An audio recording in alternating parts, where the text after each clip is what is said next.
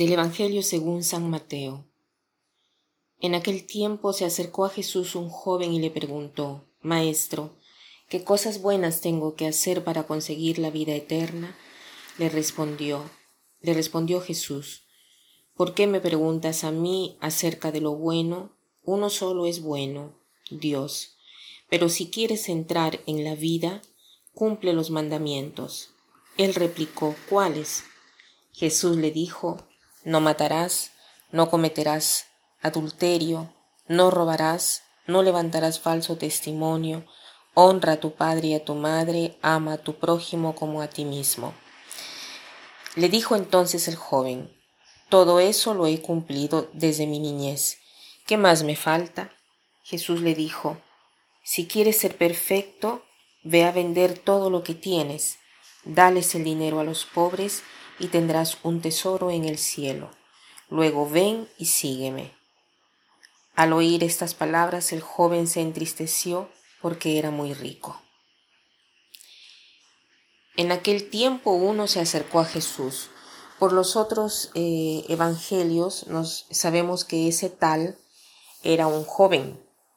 ¿Y qué cosa le pregunta a Jesús? Maestro, ¿qué tengo que hacer de bueno para tener la vida eterna. Estamos siempre en la lógica del, adquirir, O sea, él piensa que la vida eterna de alguna manera se puede comprar. Jesús le pregunta, ¿por qué me, me preguntas sobre quién es bueno? Bueno es uno solo. En primer lugar, Jesús quiere hacernos entender que solo Dios es bueno y nosotros podemos ser buenos si somos una cosa con Él.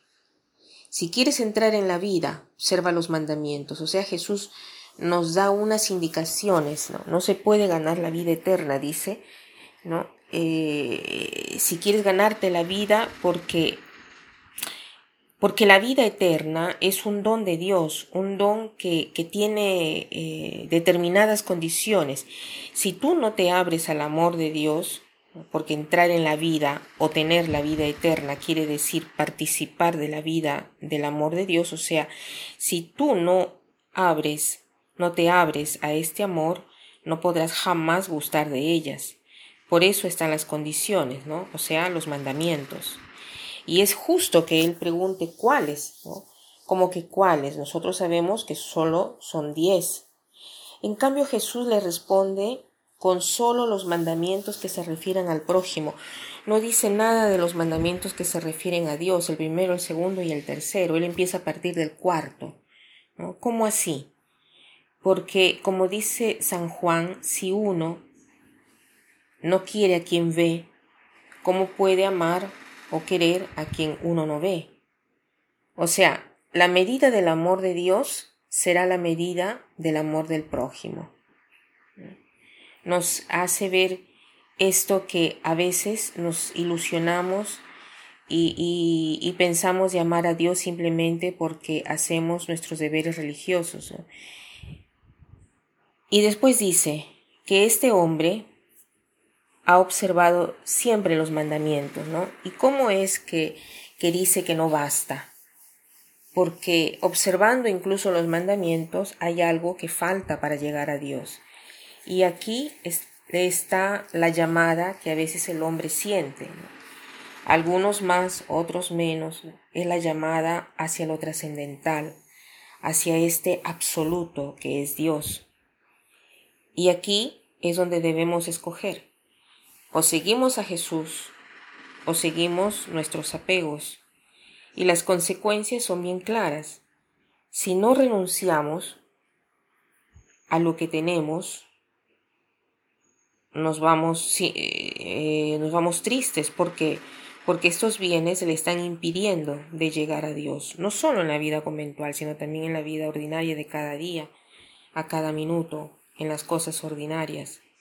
Entonces, preguntémonos cuáles son estos bienes que eh, nos están impidiendo de seguir a Cristo y me voy triste. Puede ser una amistad en particular, un objeto, un apego a mi modo de ver, a mi modo de hacer, un vicio, hay algo que me está impidiendo, ¿no? Y, se fatiga mucho para, para pasar a la acción. Y para terminar, quiero citar esta frase que dice así, entre el decir y el hacer está de por medio el orar y el comenzar. Entre el decir y el hacer está de por medio el orar y el comenzar.